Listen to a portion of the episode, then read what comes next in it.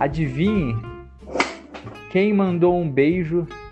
É um beijo Campinas, Bahia, Bahia, Campinas. Eita porra, peraí.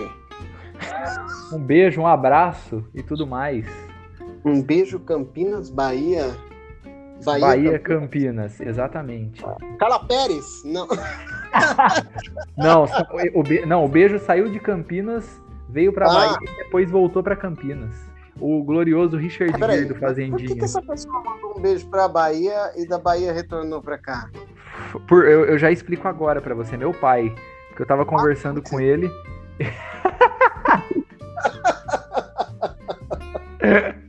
tava conversando com ele, ele falou: manda um beijo pro Alessandro, manda um abraço pro Alessandro. Entendi, um abraço. O trâmite que foi feito aí nessa pergunta capciosa. tá bom. Tá bom? É... é... o Frank Sinatra de Campinas aqui, cara. Bahia tem um Frank Sinatra? Não sei. Aqui a gente tem um Val. É exatamente, exatamente. E vamos começar então? Bora. então bora.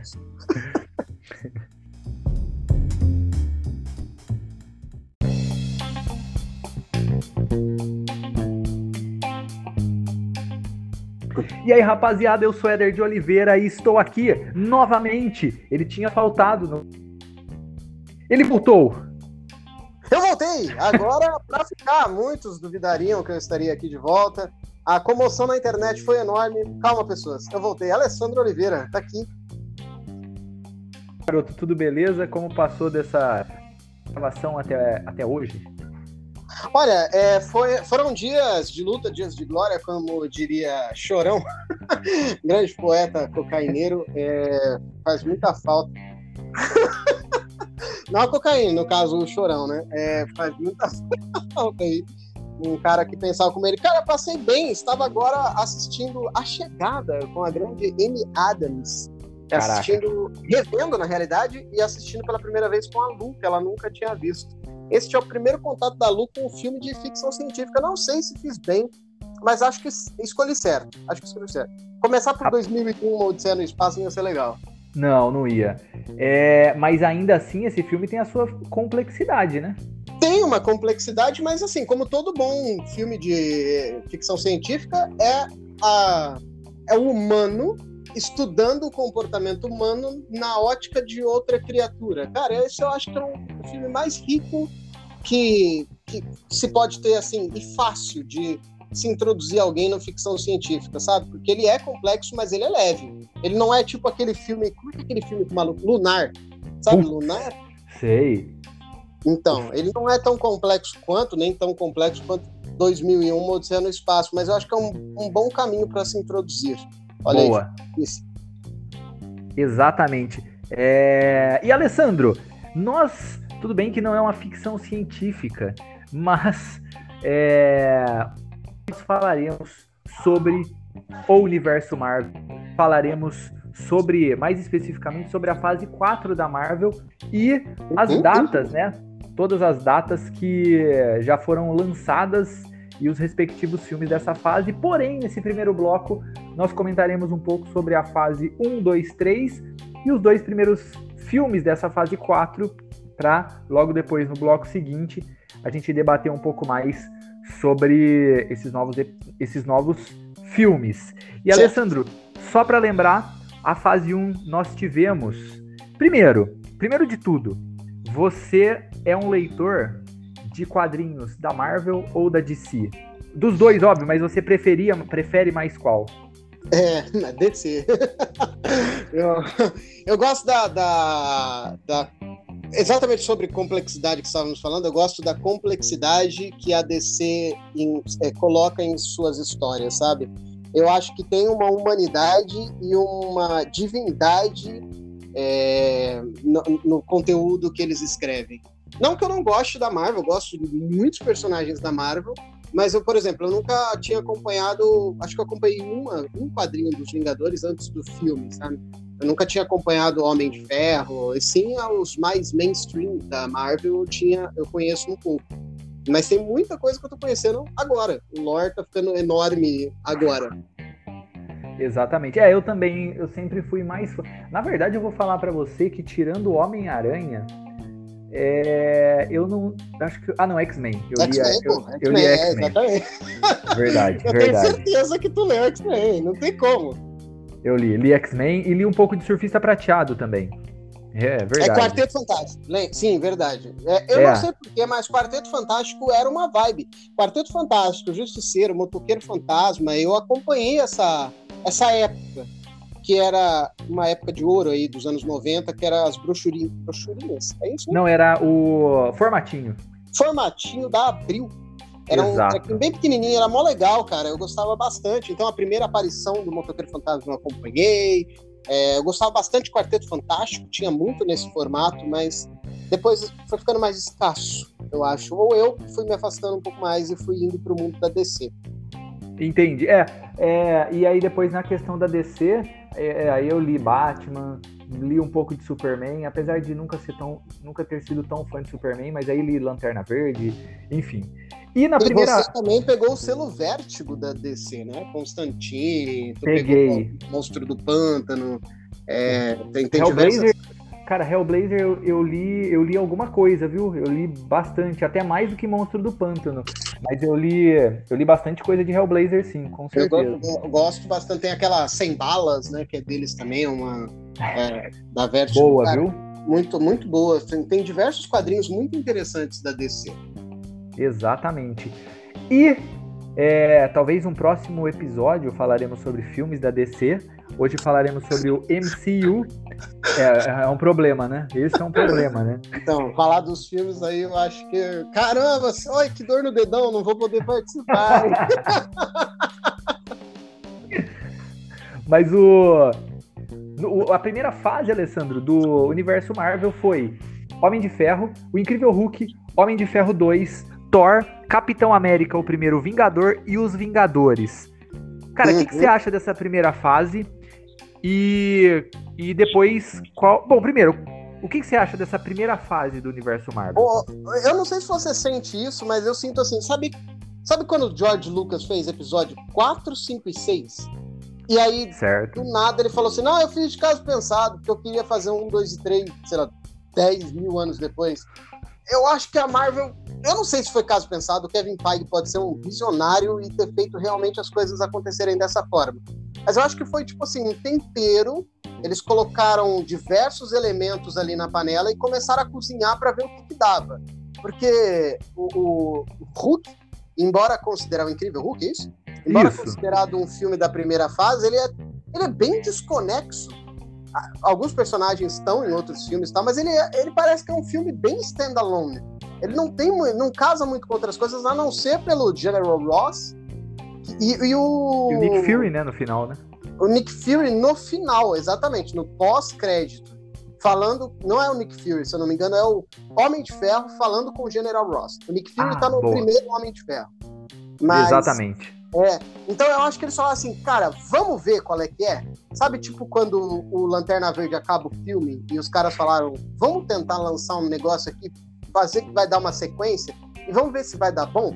E aí não deu. Mas no caso do, dos Vingadores, da, da, fase 1, parece que o pessoal se empolgou e o Kevin Feige fez, tipo, ó, eu soltei ali a semente, os caras estão comprando barulho. Vamos continuar a fazer?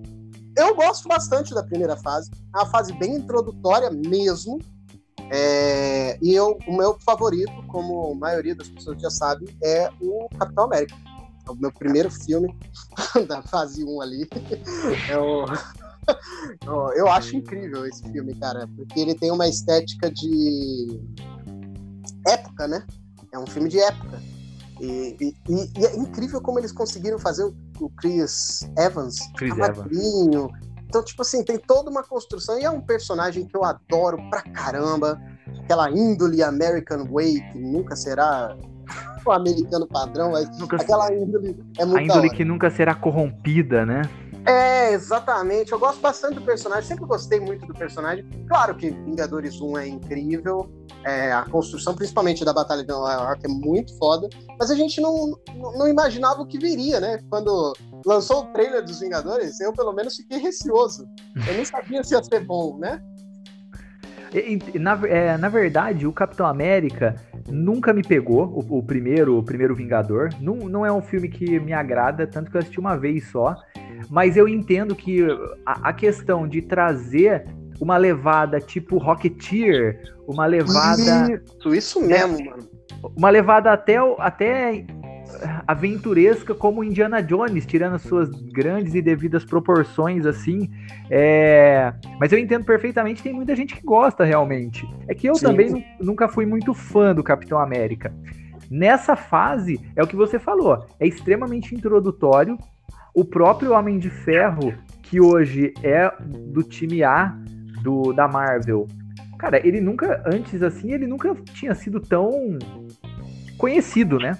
Tão é, falado. Ele não, né? ele não tinha um elemento tão é, é, especial, importante, né? Ele era o Homem de Ferro, né? Eu também não acompanho muita coisa dele, eu acompanhei nas animações do, do Homem-Aranha, na década de 90 ali, da TV Globinho, sei lá se era isso, TV Colosso. Uhum. É, tinha as animações do Homem-Aranha, ele aparecia em episódios esporádicos ali para trazer alguma novidade tecnológica. Mas era isso, não era grande coisa. E, e a, além de que os efeitos também são muito bons, e há um filme que se leva, leva a ficção científica, que a gente estava comentando aí no começo, mas a sério, a ciência faz mais sentido ali. Depois virou um, poder se adequa a qualquer filme, qualquer hora, e aí virou uma cagalhada. Mas é, esse primeiro filme é muito bom, cara. E é por isso que, para mim, nessa, nessa primeira fase é o melhor. É, porque é isso, a gente não esperava nada, né? De, é, a gente tinha, obviamente, os X-Men e até estava nesse processo de. É, porque tinha, antes tinha sido lançado Spawn, tinha sido lançado aquele Homem de Aço Nossa, com, o, com o jogador de basquete lá, o Shaquille O'Neal. Nossa Cara, senhora, meu Deus. Sabe, só filme merda baseado em, em super-heróis. Eu nem lembrava do Shaquille O'Neal em Aço. Durma com essa. e aí, é, foi uma transição mesmo que a Marvel fez, né? E, putz, o Homem de Ferro, ele foi o cara que trouxe a primeira, ou uma das primeiras colheres de cimento, assim, para jogar na parede e, de fato, é, fortalecer aquela viga, né? Vamos dizer assim. Sim. E, assim, tirando o Kevin Feige, a gente também tem que dar todos os créditos ao John Favreau, né? Que, que, fez, que fez um casting maravilhoso, né? Apostou no amigo que é o Robert Downey Jr. Apostou no Robert Downey Jr., que sempre foi um, um problema para Hollywood, né? Pois é, mas ninguém melhor do que um problema para encenar um problema. O, é. o, Tony Stark é o Robert Downey Jr. com dinheiro e uma armadura de ferro. Então, não é muito diferente, não fica distoante os personagens, por isso que encaixa tão bem, porque ele sabe como viver essa vida de bom vivan, mas ele entende que o cara tá é, near death, né? Ele tá quase morrendo ali. Então é, é foda. Olha, ele teve um, uma, um cuidado, um talento, uma dedicação em fazer com que esse filme não tivesse nenhum erro a ser reparado, sabe? E eu acho que isso abriu todas as portas, claro, né? Acho não, né? A gente tem certeza hoje que essa foi a, é, abriu todas as portas e mostrou que, cara, tá vendo? Com pouca grana, a gente fez milhões. É pouco recurso e a gente fez muita grana. E se a gente investir num filme maior disso? E aí os caras compraram a ideia. Exatamente. Aí na fase 2 a gente teve Homem de Ferro 3, Thor o Mundo Sombrio, Capitão América o Soldado Invernal, Guardiões da Galáxia, Vingadores A Era de Ultron e Homem-Formiga. Foi um. É, elevou-se o nível, né?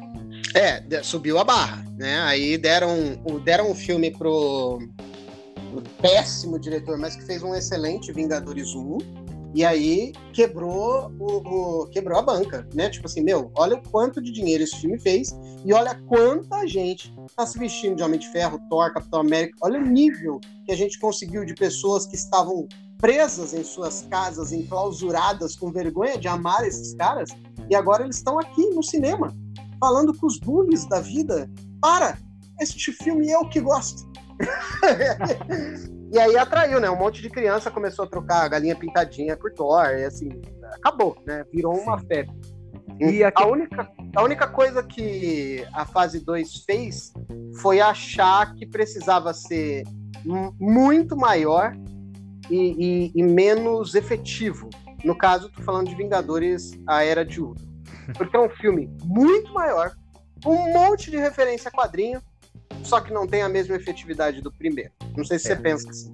Eu penso. Não, e você sabe que é, essa questão, né? Como, como já dizia o subtítulo daquele filme do South Park, maior, melhor e maior, sem cortes, né? Sem corte, né? a, questão, a questão é que a primeira vez que eu assisti a Era de Ultron, e assim, tem todo o esquema e toda a, a experiência de você assistir um filme no cinema, com som foda, com uma imagem sensacional. Então eu saí do, do cinema depois de assistir Era é, com certeza, vislumbrado, falando, mano, o Ultron é o melhor vilão e não sei o que e tal. Só que aí você vai rever, e até quando você tem um escopo um pouco maior também, eu já, óbvio, a gente já era adulto e tal, mas assim, depois você vai criando, vai lendo mais coisas, vai até assistindo outros filmes do, do próprio universo Marvel e tal, uhum. e você vê que é um filme é o que você falou, é meio desconexo do, do de, de tudo aquilo que estava sendo feito, sabe? Parece que o, o, primeiro Vingadores ele foi tão bem amarradinho dentro dos filmes anteriores e esse Era de Ultron foi meio que jogado lá, sabe?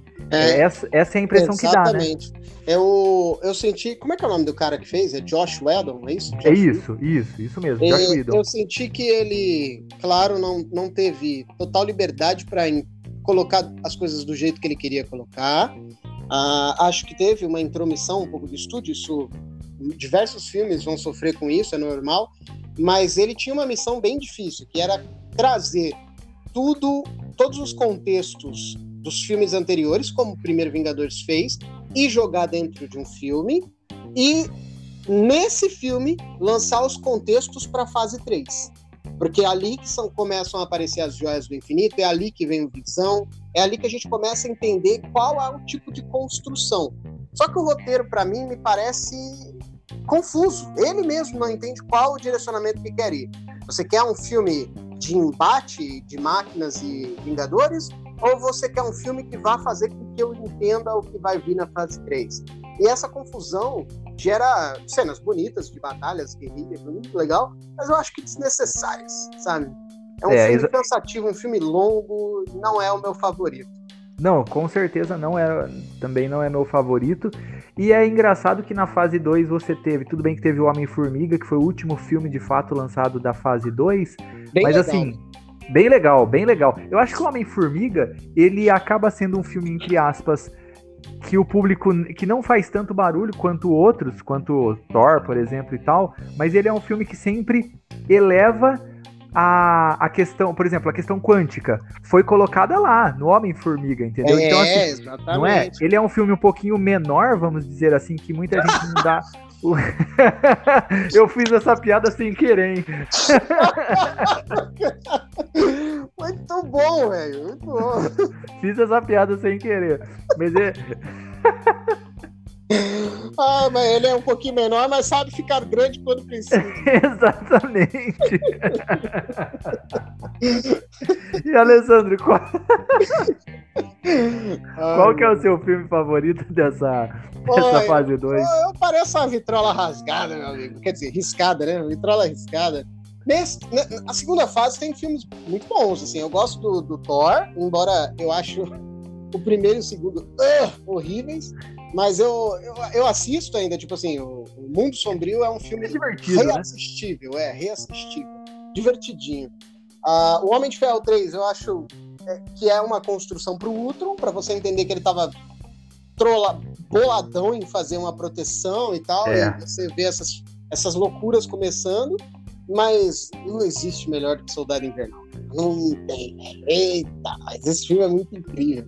Cara, é exatamente assim, ó é, ele tem a questão toda de ser um filme investigativo, talvez, né? É um filme que tem essa pegada de investigação, é um filme que tem o, a pegada de agente secreto e tal, né? Isso, mano, é exatamente. Ele tem a pegada do James Bond e Charles Bronson num filme só. É, exatamente. É tem um vilão muito bom também. Sim. E, e tem mais também, a gente não pode esquecer, lógico, é, o, o Capitão América, eu acho que ele tá num escopo de filme, e o Guardiões da Galáxia, ele tá em outro, que é uma comédia, music, pra, quase que um musical também, e que uhum. também, cara, levou. Primeiro, colocou um grupo que ninguém se importava. Mas né? Guardiões é na fase 2 já? É na fase 2. É na fase 2. Aí é verdade, aí é difícil. É, então, eu, eu acho que esses dois filmes. Eu, eu adoro também o Soldado Invernal, mas eu acho que o Guardiões, eu acho que eles, os dois estão no mesmo patamar. Então, então sim, com certeza, sem dúvida nenhuma. Primeiro porque você pega um guaxinim, uma árvore, uma alienígena, um brutamonte musculoso e um malandro da Terra. E aí, assim, eu nunca, nunca tinha ouvido falar de Guardiões da Galáxia. Também não. Acho que 90% do público não tinha ouvido falar. Tem aquele cara que tá sujo de cheetos na barba até hoje, que esse cara com certeza ouviu falar, mas a gente não. E, e ele e o James Gunn, ele tem tanto, tanto é, sei lá, ele consegue trazer tanto carisma para esses personagens tão desconexos, tão viajados, e, e faz sentido. Fica, fica tudo ornado ali, faz sentido, faz, fica muito gostoso de assistir. E tem as músicas, né? Claro que a trilha sonora que ele escolheu foi maravilhosa. É, uma escolha difícil, mas eu ainda fico com Soldado Invernal. Boa, então eu vou no Guardiões da Galáxia, pronto. Só para não ser igualzinho. e na fase 3 nós tivemos Capitão América Guerra Civil, Doutor Estranho, Guardiões da Galáxia 2, Homem de Ferro de volta para casa, Thor Ragnarok, caramba, não, foi filme pra caramba. Homem de Ferro de volta para casa? Desculpa, Homem-Aranha de volta para casa. Thor... Thor Ragnarok, Pantera Negra, Vingadores Guerra Infinita, Homem-Formiga e a Vespa, Capitã Marvel, Vingadores Ultimato e Homem-Aranha Longe de Casa. Rapaz, foi Caralho. filme, hein? Eita porra. E, e, não tem uma pausa aí, não? Não tem. 11 filmes, cara. Foram 11 filmes. É muita coisa, velho, pra uma fase só, né? Exato. Mas eu acho que foi uma fase bem equilibrada, hein, cara. Pois é, eu achei até que estávamos na fase 4 já no Guerra Infinita. É, Mas não. não fase 3, porque na verdade sempre entre aspas assim, é meio que finalizado nos Vingadores. E esse Sim, Vingadores é, ele foi dividido em dois, né? Foi o último, é verdade. Aí, e, e o que, que, você acha dessa fase e também ah, qual é o seu é filme favorito? É a mais monstruosa e a mais corajosa, porque aí nós temos alguns tons sendo é, é, mudando, né, o, o tom da paleta de cor de tudo. Então, Thor, que era um filme praticamente azulado, vira um filme colorido na, mãe, na mão do Taika Waititi e com certeza fica aí entre os top 3 dos meus filmes favoritos da fase 3. Ele é incrível, eu assisto é. mensalmente, se possível. Ele é muito engraçado. E o Chris Hemsworth tem um, um timing de humor que eu não tinha percebido. É muito tem bom. razão, tem razão. E aí eles trouxeram o Doutor Estranho, mudando totalmente o tom das histórias, porque aí é uma coisa que muda, mexe com dimensões. Trouxeram o Homem-Aranha, que é o garotão. Todo mundo estava esperando um filme sensacional e foi. E mudaram também a, o tom do Capitão América, onde ele é acusado e some. Vira um. um Pária, né? É, exatamente.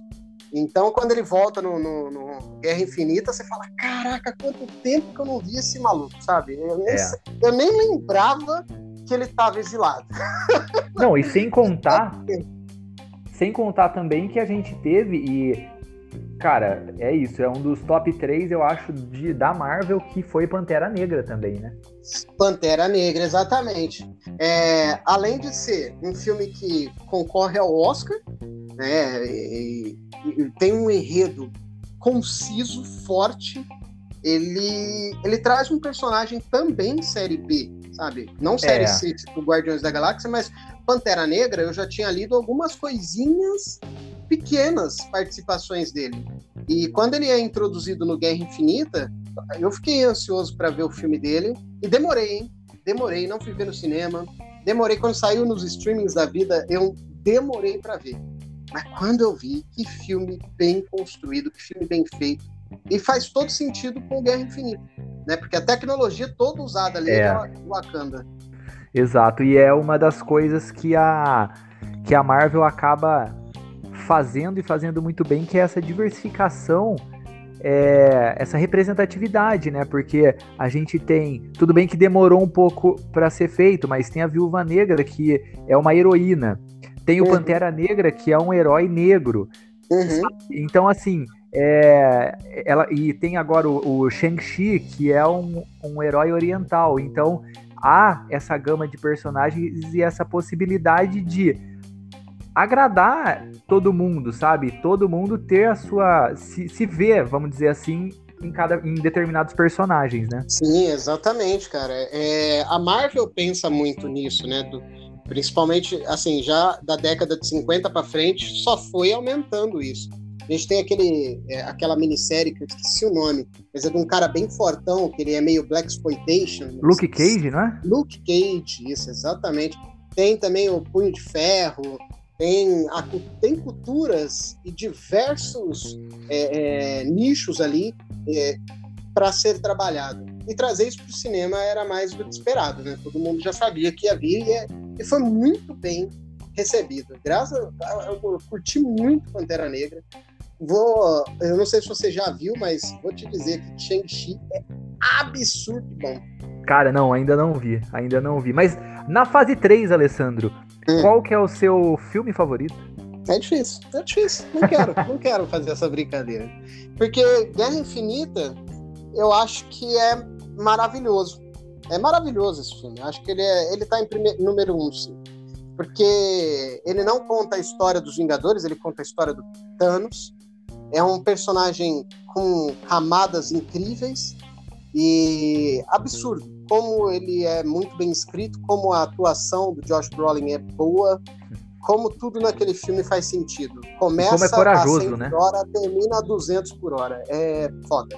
E, e como ele é corajoso, né? Corajosíssimo. Incrível. Muito bom. Aí vem Thor Ragnarok em segundo. Eu acredito que em terceiro, Ultimato. Boa. É, eu vou ficar com Vingadores Guerra Infinita. Pantera Negra em segundo. E. Caraca, hein? E Thor Ragnarok em terceiro, cara. Porque como se, a questão do Vingadores Ultimato, eu acho que eu já até contei aqui ou em outros podcasts, mas eu não tive uma experiência muito boa dentro do, da sessão Sim. do cinema, né? Verdade. E, e aí eu acabei não revendo, acabei que pegando um ranço mesmo do, do, da experiência, mesmo sabendo que o filme é, putz, é fantástico. É, aquela. Eu, eu, eu pego assim ele em terceiro porque. Ai, quando o Capitão América grita Avengers Assemble eu arrepiei no cinema, eu arrepio toda vez que eu assisto. É uma cena que durou 10 anos, né, velho? Porra, é. é uma década esperando o cara fazer isso. E é um ciclo fechado corajosamente também. Boa. E na fase 4, Alessandro, por enquanto a gente tem Viúva Negra e Shang-Chi, a lenda dos 10 anéis, que na verdade são 10 pulseiras, né? Agora são, mas eram anéis. Ah, então tá bom. Mas o que você, o que você achou do Viúva Negra e do Shang-Chi, né? Já que eu, tá. eu acabei não assistindo Shang-Chi, mas verei com certeza. Velho, Viúva Negra eu achei é, fraco. É, é, é, sabe, eu não. Eu dormi duas vezes pra ver o filme. Primeiro que assim, assim, de verdade, eu achei totalmente desnecessário fazer um filme dela depois que ela né, já se foi. Exato. Aí eu já não fui empolgado para ver. Mas eu gostei da introdução da nova Viúva Negra aí, né? Achei legalzinho. Mas ele é um filme mil por cento forçado. Ele é o é. Furiosos da Viúva Negra. Cai de prédio, não, que, não quebra. Mano, eu caí a 30 por hora de uma moto, eu tô com o punho parado, quebrou. Já era. Viu? Eu não mexo mais o punho. Você podia ser o punho de ferro, mas não é, né? ah, muito bom. pois é. e aí, e ela cai, tipo assim, eu, não sei se você assistiu Viva Negra, tem uma hora que ela. Assistia. Tá capotando e batendo costela e, e põe a mão só na costela, se levanta ah, e sai andando. É, é o Rambo, né? É, caralho, é, eu não, não, não me conta. Mas é divertidinho, sabe? Aquele filminho. É, é ver aí. É isso. Cara, eu, eu acho que só serve. É isso, ó. A Viúva Negra devia ter sido lançado é, no, no, no, lugar da Capitã Marvel. Essa é uma total, parada. Total. Por, porque depois veio o Vingadores Ultimato, ou seja, e aí uhum. poderia talvez apresentar um pouco a Capitã Marvel, sei lá. É, e uma outra coisa também é que a Viúva Negra, é, a Florence Pugh, que, é a, que é a, vai ser a nova Viúva Negra, sei lá, né? Ela é uma uhum. excelente atriz, cara. Ela, ela é, é uma boa. excelente atriz. Ela fez Midsommar. Midsommar. É, uhum. puta que eu pariu, que filme. Aí, ó, é um filme que pode entrar na, numa, na pauta, hein, velho? Uma pauta futura aí. Midsommar. É o E o Shang-Chi eu tô na, tô na expectativa, viu? Na expectativa. Cara, eu acho que você vai suprir todas as suas expectativas, porque além de um filme divertido, ele é um filme que conversa muito com o Homem de Ferro 3, porque afinal o inimigo do Homem de Ferro 3 era uma farsa, né? Mas ele, ele existe, tá ligado? Ele existe. E a organização que ele representava no filme é real. Então, é um filme que honra muito aquela a cultura chinesa. Tem, tem muito do Tigre e o Dragão. Boa. Acho que o filme com o título mais difícil de se falar cinco vezes seguidas. não é? Fala isso. Tigre e Dragão, Tigre e Dragão. É impossível, cara. E, e, ele, e ele é um filme de luta conciso, foda, com um enredo muito bom, casado correto, perfeitamente com tudo que a Marvel já fez até agora é um puta de um, de um, ator, um puta de um personagem. Eu conhecia pouquíssimo dele e agora eu tô empolgadíssimo para ver o que vem mais dele, cara. Não vejo a hora. Sensacional. Sensacional, mano. Com toda certeza verei. E Alessandro, logo após a vinheta, a gente volta para o segundo bloco para falarmos aí sim sobre o futuro da Marvel nos cinemas. Há pouco.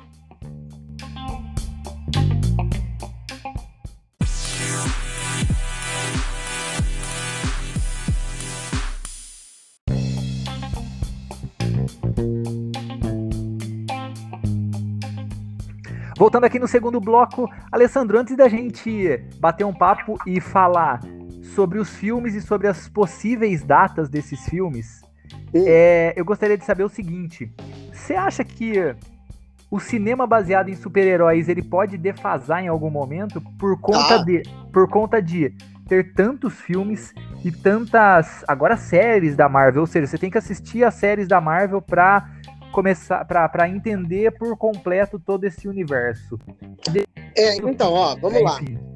Eu, eu já tinha minha opinião lá, lá atrás, quando acho que era a Guerra Civil que estava para estrear, e a gente estava empolgado, mas eu, eu lancei essa bola. Mano, isso daí vai durar um bom tempo, mas uma hora o hype acaba.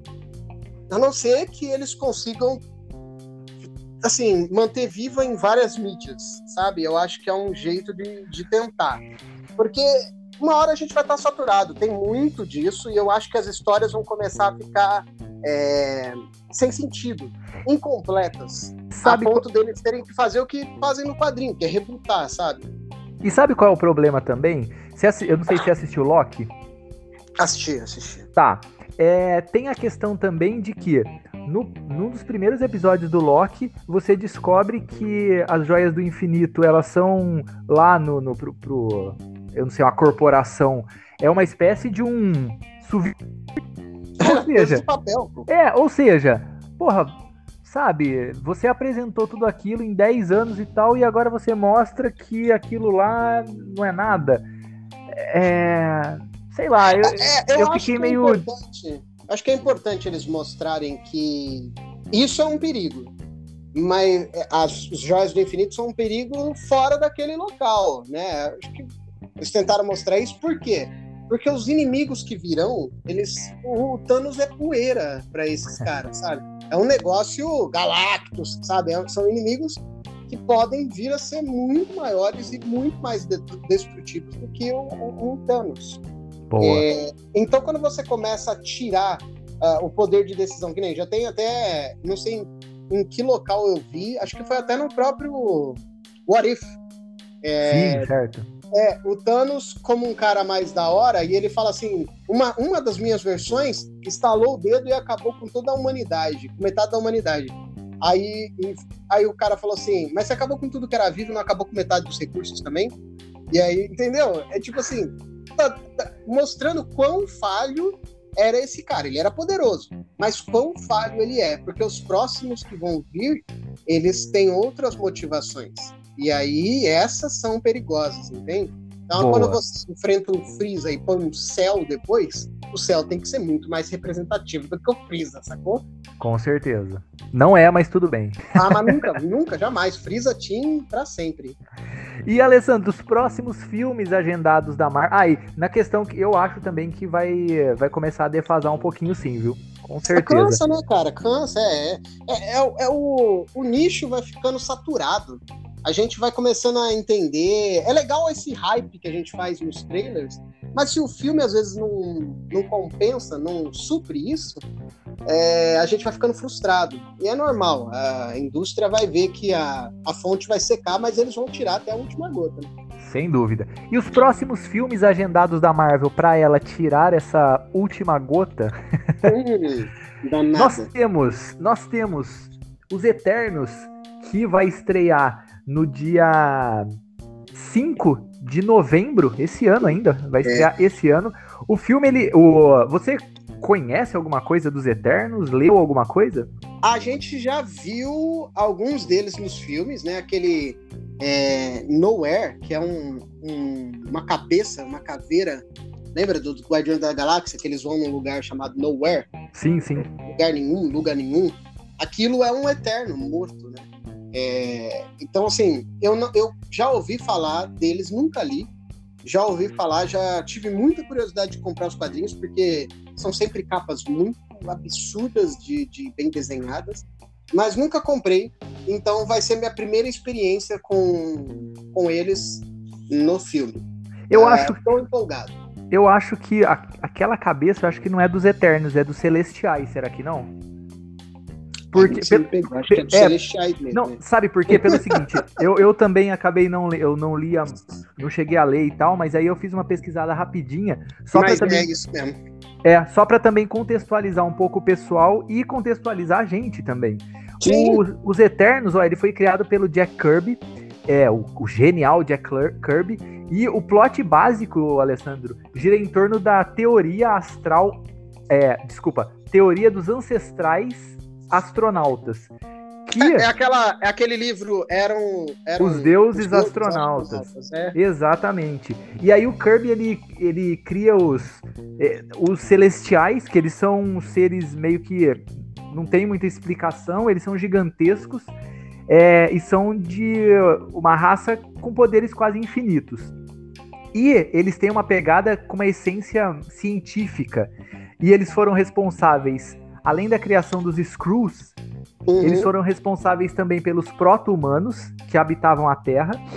É, e criaram também. Desculpa, desculpa. Eles fizeram experimentos com os proto-humanos que habitavam uhum. a Terra. E aí eles criaram os deviantes, os eternos e os humanos. Os deviantes escravizaram os humanos e os eternos, amando desses celestiais, eles entraram nessa guerra é, para se tornar uma espécie de... né? Exatamente, para se tornar uma espécie de guia dos humanos. Sim. É, é mais ou menos essa, essa pegada, eu não vou falar então mais. É, porque, porra... é celestial, cara, não é eterno, é isso mesmo, velho. Já Exato. apareceu no filme do Guardião das Galáxias. Isso. Cara, e os Eternos, ele tem uma chance de ser foda, grandioso, incrível, mas uhum. ele tem uma chance também de ser uma galhofada sem tamanho, né? Ele pode, ele pode ser ou o Matrix do filme do, do, do, do da, da, geração Marvel, porque vai revolucionar muita coisa, ou ele pode ser a viagem, que é do mesmo diretor. É... o Speed Racer, né? e é mó ruimzão, né? então, assim, é... eu acho que ele vai ser bom. Ele tem cara de epopeia, sabe? Ele tem cara de coisa, de coisa boa. E eu não sei se a Disney ia permitir agora, na altura do campeonato, ia ter esse egocentrismo de falar assim, mano, o filme tá mais ou menos, mas solta aí que eu acho que vai dar certo, vai dar bom. Acho que eles esperaram para ter agora, para todo o embasamento das séries, todo o embasamento, tudo que a gente precisa para entender quem são esses caras. E parece ser um filme muito bonito artisticamente. Sim, o trailer mostra isso, né? É, exatamente. Aí, na sequência, dia 16 de dezembro, e assim, gente, esse, essas datas de lançamento também podem ser alteradas e tal, mas o que a gente tem no momento é isso. Dia 16 de dezembro, Homem-Aranha sem volta para casa, que Alessandro, pelo trailer, provavelmente vão, é, vai. o trailer sugere que os três Homem-Aranhas que a gente viu no cinema é. É, fiquem juntos, né? Apareçam Sim. juntos. Assim, eu tô torcendo por duas coisas, né? Primeiro pelo é, o sexteto, é o sexteto terrível, temível. Não, é o sexteto sinistro, né? Sinistro, exatamente. Tô torcendo por esses caras, porque tem a cara de que vai, isso vai acontecer, tá lá, né? Tem o, o Electro, tem aquele cara da areia, o Homem-Areia lá, tem o Dr. Octopus. É, assim, são, são inimigos que compõem esse sexteto. Beleza. Uhum. E aí eu tô esperando muito para ver esses inimigos em tela. E eu tô esperando para ver se a Disney, junto da Marvel, vai atender o pedido dos fãs e colocar um Homem-Aranha apontando pro outro para o meme virar realidade. Porque essa cena é épica, não pode faltar neste filme. Se isso realmente se concretizar, é... eu quero essa cena no filme. Mas o trailer tá muito bem montado e deixou uma parte de dúvida, né, cara? Você assistiu o trailer? Assisti, deixou dúvidas e deixou a gente com aquele olhar de criança quando vê aqui, quando via aquele brinquedo que a gente queria no Natal, sabe? Uhum. Aqueles olhinhos, aqueles olhinhos brilhantes e tal, e você Lembro. com aquela mãozinha, Saudades. é, então, você com aquela mãozinha assim para frente tentando buscar o brinquedo, porra, sensacional, uhum. viu? E, e também, seu vizinho Tommy comprava e tu não podia ter. Na sequência, a gente tem Doutor Estranho no Multiverso da Loucura, que vai estrear dia 25 de março de 22. E esse pode ampliar ainda mais as possibilidades desse multiverso que já são grandes, hein? É, para mim o filme do Doutor Estranho já começou com a a série da é, Feiticeira Escarlate. Sim, WandaVision. Depois ah. com o Loki, depois vai continuar com o filme do Homem-Aranha e vai finalizar no filme do Doutor Estranho. Para mim o filme já começou. Entendi. Esse, esse é o que vai deixar a fase 4 enaltecida. Esse filme não tem como dar errado. Esse filme vai ser foda. É, eu tô na expectativa também, até porque, apesar de. Eu já, eu já ouvi muita gente falar do, do filme do Doutor Estranho, o primeiro, que é, a, não acha muito bom e tal, mas eu acho um filme muito Pô, legal, eu acho cara. Muito incrível, cara. Principalmente pelas técnicas de efeito especial que até hoje eu não vi alguém fazer igual, assim, é, é, chega perto. Mas é, é, muito bem feito aquele filme, cara. Exato. Nossa, as batalhas são incríveis, o plano para derrotar o chefão lá, o, o inimigo é incrível também, é muito foda. Com certeza. E esse é, esse Doutor Estranho aí vai ser, é isso, né? Vai ser uma mais uma expansão desse universo que já tá inacreditável. é, depois, Alessandro, a gente tem Thor, Amor e Trovão, dia 6 do 5 de 2022. É... Taika Waititi novamente, novamente na direção e a Natalie Portman volta, né? E veste é... e ela vira uma guerreira no fim das contas. Ela, né? ela vira o Thor, pô. É. Ela vai ser a, a... porque eu acho que vai dar certo é porque tem outras vão ter outras realidades. Então eu não sei se esse filme vai atuar na mesma timeline que a gente já conhece, ou se a gente vai estar tá em outra timeline onde Chris Hemsworth não vai participar e é ela quem assume o manto, entendeu? Uhum. Não sei se ele vai continuar sendo Thor, se já acabou para ele, se já deu bom. Tem alguma coisa aí falando sobre a, se ele está acreditado como ator ou não? O, Thor, o Chris Hemsworth está acreditado como ator, a Natalie Portman também.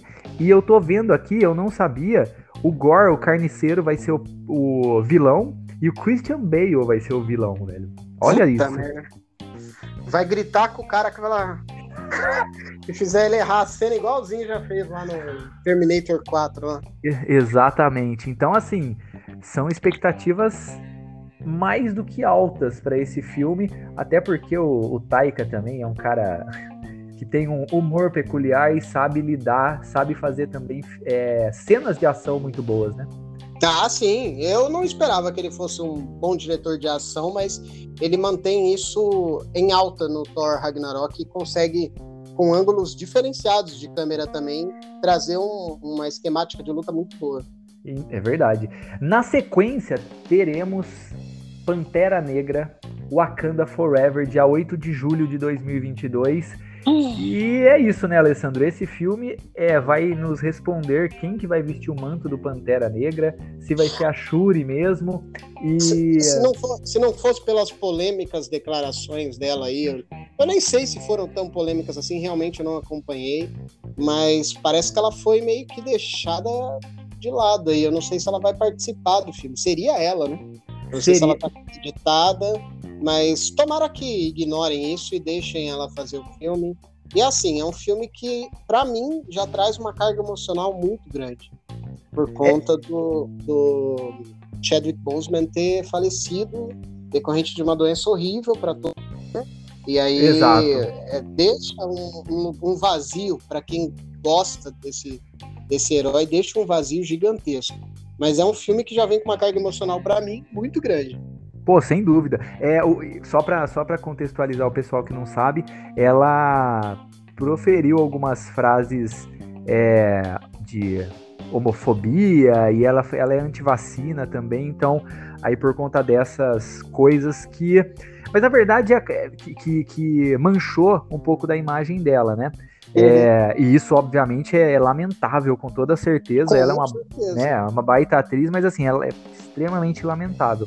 E eu tô vendo aqui que ela sofreu alguns, um ferimento durante a. É, durante os, no set de filmagens, durante as gravações do Pantera ah, Negra então 2. ela já tá no filme, já. Mas ela tá no filme, é, exatamente. Ah, é, ela, ela já tá no filme. E vamos ver, né? Vamos ver. São, várias, são vários pontos de interrogação a serem várias perguntas a serem respondidas, né? No caso sim, do Pantera sim. Negra. Na sequência, a gente tem The Marvels, dia 11 de 11 de 2022, que é a inserção de mais uma é, figura representativa, a Kamala Khan, que é a Miss Marvel. Ela yes. é, né, ela é uma personagem do Oriente Médio, não é? Foco, é isso mesmo, ela é do Oriente Médio, foco do jogo dos Vingadores, que infelizmente é uma merda, mas ela é uma personagem muito legal, cara. Eu desconhecia.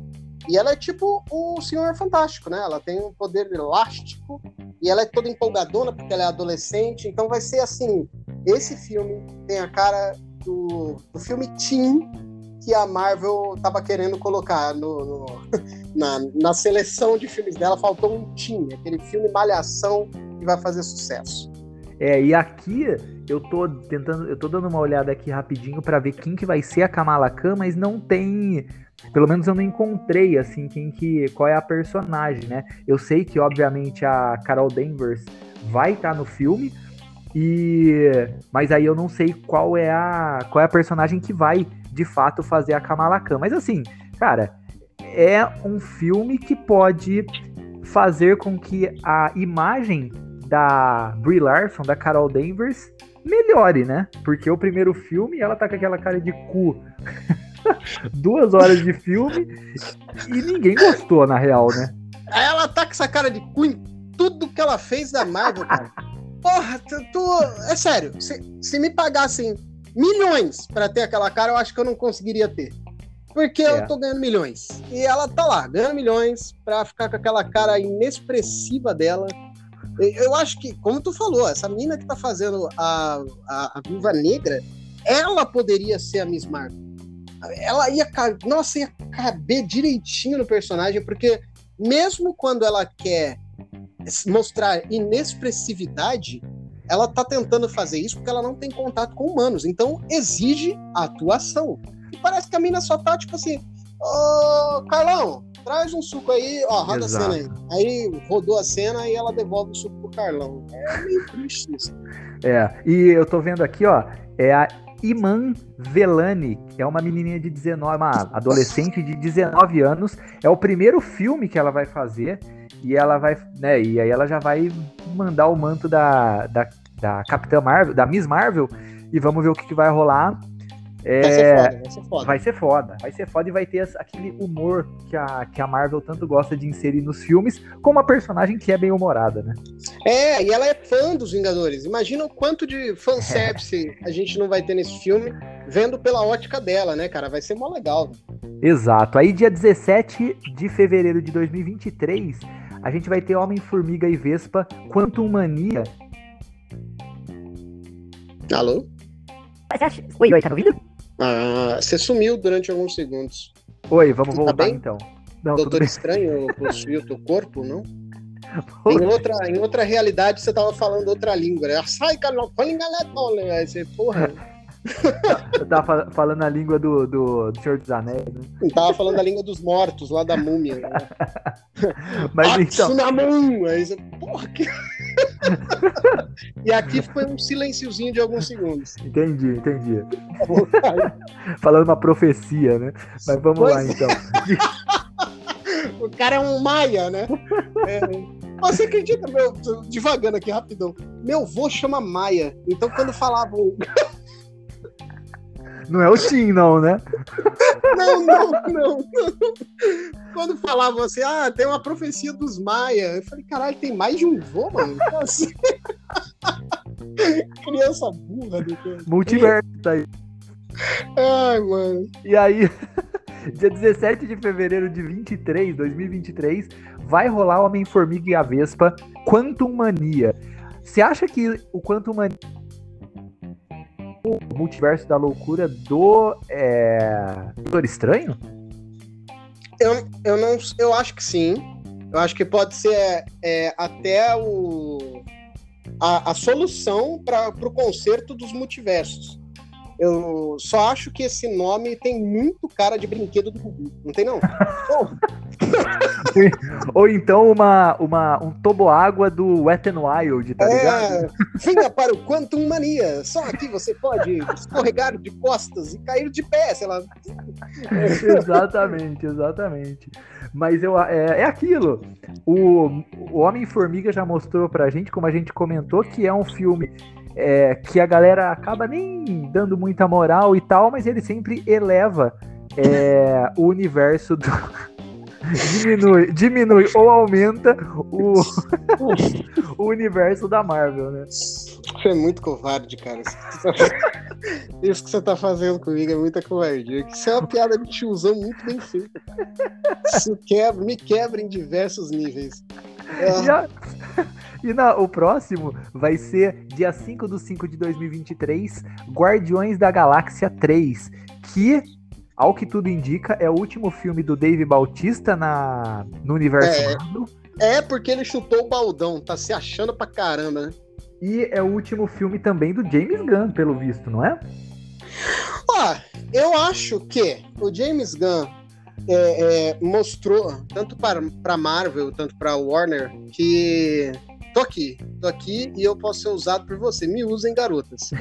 Porque, porque ele fez o Esquadrão Suicida e é incrível. O filme dele é muito bom, muito divertido, muito Preciso legal, ver, não vi ainda. É muito foda, é muito engraçado, dinâmico pra caramba. Assim, é o concerto da DC ao James Gunn. E, e, ele fez o Guardiões da Galáxia ser o que é o Guardiões da Galáxia. Cara, o Guardiões da Galáxia tem uma atração na Disney você entende que o cara tirou os heróis lá do nicho limbo, né? É. Do limbo, ninguém sabia quem era. E agora tem uma atração na Disney. Então esse é o poder do maluco. Eu acho Isso. que a Disney e a Marvel não vão dispensar ele.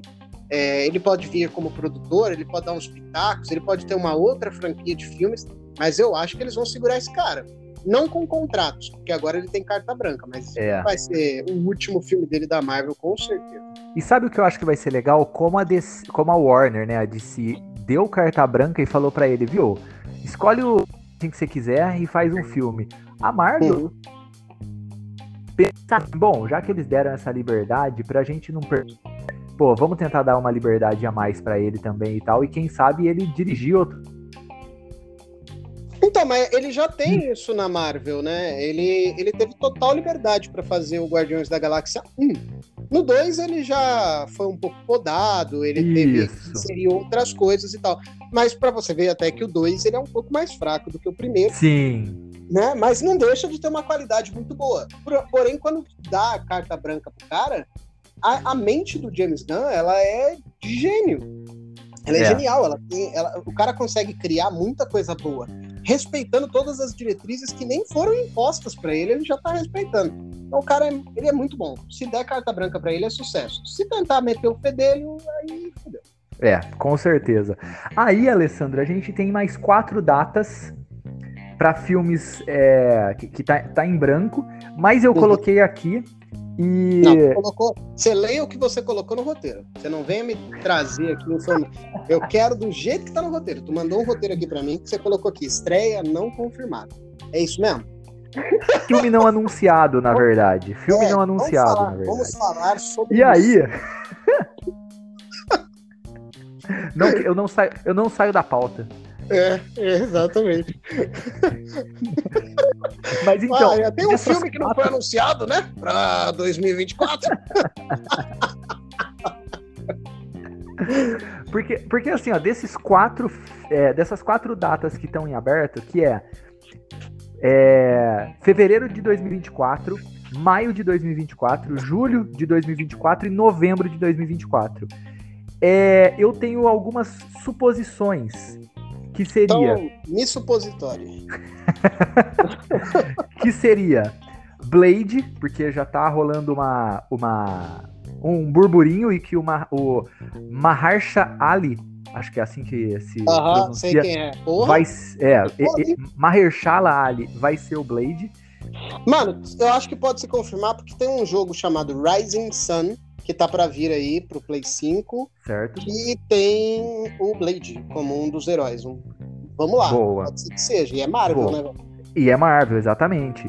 Quarteto Fantástico, que Sim, sai, tá, né, precisando, tá precisando. Porra, saiu da Fox e agora é da é da Marvel, né? Da, do MCU, é, da Disney. Saiu do Fox, né? Saiu do Fox. Da...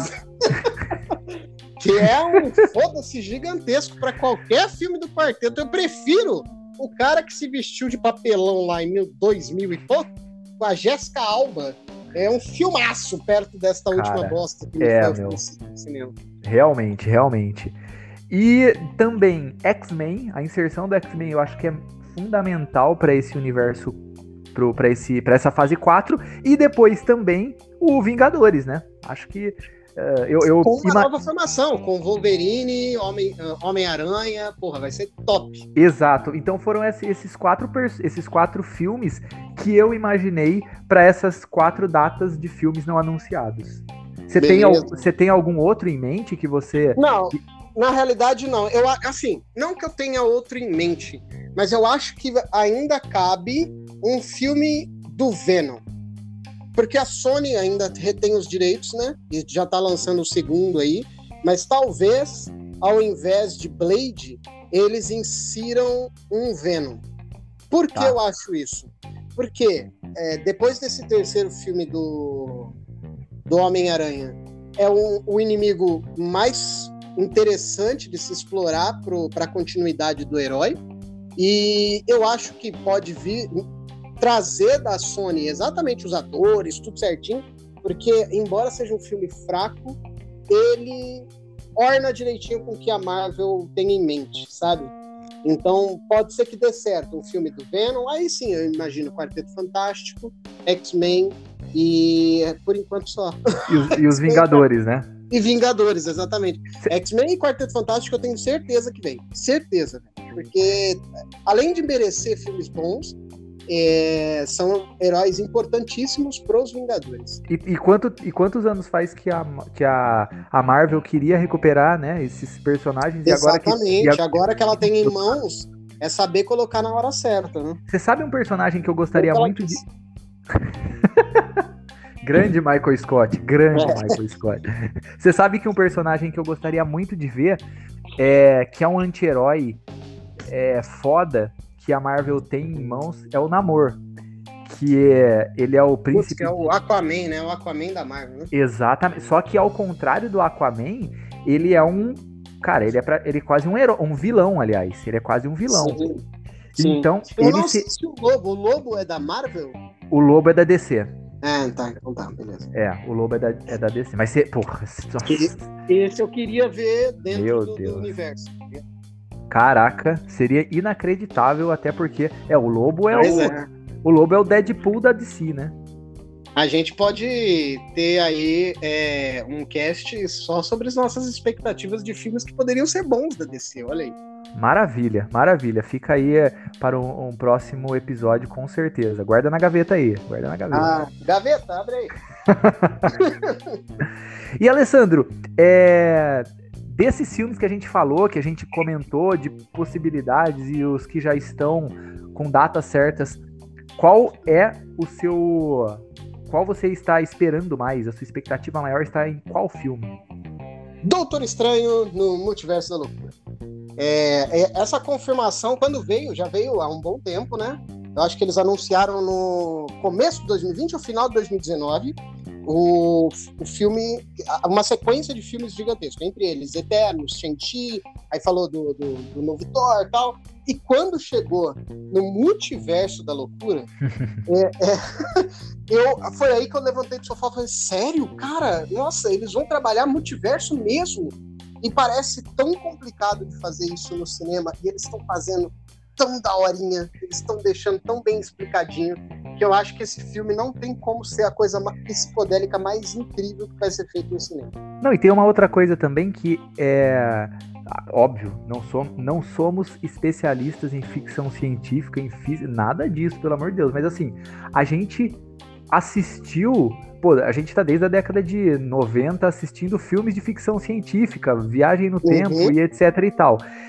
Então a gente tem o escopo e consegue entender e tal, por exemplo, o Lunar que a gente comentou, é, e dentre os Blade Runner, enfim, que são uhum. filmes talvez um pouco mais difíceis para o público em geral, que não está acostumado. Porém, a Marvel está conseguindo fazer isso, trazer um multiverso e fazer com Sim. que ele dialogue com em geral, entendeu? Isso é muito bom, muito legal. Né? É, é um conceito de ficção científica gigantesco o Neil deGrasse Tyson, alguma coisa assim, deve estar tá girando na cadeira todo feliz, porque, porque ele é um, um físico que estuda basicamente isso, né? ele estuda isso. Fora toda a astronomia que ele estuda, ele estuda a possibilidade de buracos de minhoca nos levarem para outras realidades. Cara, isso é muito incrível, mano. É. Os caras estarem trazendo esse, esse debate para um filme de super-herói que alcança diversas pessoas é fazer com que essas pessoas comecem a se interessar e conversar sobre isso, sacou? Sem dúvida. Tá aí, é, esse é, o, é a minha grande expectativa, esse é o grande filme que eu acho que a fase 4 da Marvel é, reserva, tá ligado? Vamos, vamos ver se, se se concretiza, né? Cara, você sabe que, é, respondendo já essa questão, apesar de, obviamente, ter filmes incríveis e tal, e que eu tô na expectativa, mas pela questão de como vai ser inserido dentro de um universo que tem super-heróis e tal, eu quero saber como vai ser Blade, cara. Putz, é verdade. É eu verdade, quero, porque o Blade né? que a gente conhece não é um super-herói, né? O que a gente viu nos cinemas, né? Pelo menos a minha referência de Blade é Wesley Snipes. Eu nunca li, nunca nem tinha ouvido falar de Blade e não ouvi falar depois. É. é, é Blade para mim é Wesley Snipes, é aquelas paradinhas styles, é aquela piada ruim, é vampiro passando o protetor solar para sair no sol. Cara, é, é isso. E é um puta filme, eu adoro. E é, e é um baita filme. Principalmente o primeiro e o segundo, né? O terceiro já é meio. Ah, o terceiro tem o Ryan Reynolds. E aí é. tudo que o Ryan Reynolds fazia naquela época era bem ruim. Não que esteja muito melhor agora, mas assim, aquele RPG, sei lá, RIP, né? RP. Nossa, RIP, é. Nossa, aquele filme é uma é, bosta, é meu bem, Deus. É bem ruimzinho. E Free Guy é um filme divertido. É, não vi ainda é o Deadpool, cara. Pra mim é o ah. Deadpool ah. dentro do GTA, tá ligado? Então ele, ele tá numa vibe. Deixa ele curtir a vibe dele. Vamos ver Boa. até onde vai. É, até porque o, o Blade, o Mahershala Ali, é um cara foda, sabe? Que já se mostrou um sim, ator sim. inacreditável. Então vamos ver como é que vai ser, como que ele vai se portar é, como um super-herói e como ele vai se portar dentro de um filme de orçamento grande sendo protagonista, né? E onde que ele vai. É, exatamente, e outra dúvida que você me levantou é onde que o filme solo dele pode funcionar muito bem. Mas onde que encaixa o Blade dentro do universo da MCU? Exato. É, mano, é foda, é, realmente vai ser complicado. Tem que ser. Uhum. Tem que ser uma coisa muito bem pautada, muito bem escrita para fazer sentido. Com certeza. E Alessandro, então finalizamos esse nosso panorama geral das quatro fases da Marvel e dos filmes que estão por vir. Estamos na expectativa gigantesca. Então, Um grande abraço para você, para você que ouviu, Alessandro. Muito obrigado novamente. Pensei que era só para mim. Né? Não, obrigado. para todos, né? um grande abraço para você. Aí, para você. e até o próximo episódio. Ah, e qualquer coisa, se vocês quiserem é, perguntar ou sugerir alguma outra pauta, contato arroba cinemapipoca.com.br, é só deixar lá que a gente analisa e quem sabe a gente não faz, não grava um filme baseado na sua pauta. Um Beleza, filme, Alessandro? exatamente. A gente vai gravar um filme baseado na sua pauta. Prepare-se, de podcast nós estamos virando cineastas. O mundo tá virando uma loucura, gente. Preparem-se, 2022 promete. Um, um grande abraço. Ó, quem sabe esse filme, essa data não anunciada da Marvel, não é a gente que vai dirigir. Exatamente, seja o seu filme. Hã? Rodolfo, em Campinas. Porra, vai ser foda. A vida do entregador, a vida do Uber. A vida do iFood, né? A vida é. do entregador de iFood. Mas é. é isso aí, rapaziada. Um grande abraço a todos e até o próximo episódio. Valeu. Um abraço, Moreno. Até a próxima. Falou. Ai, meu Deus. Thank you.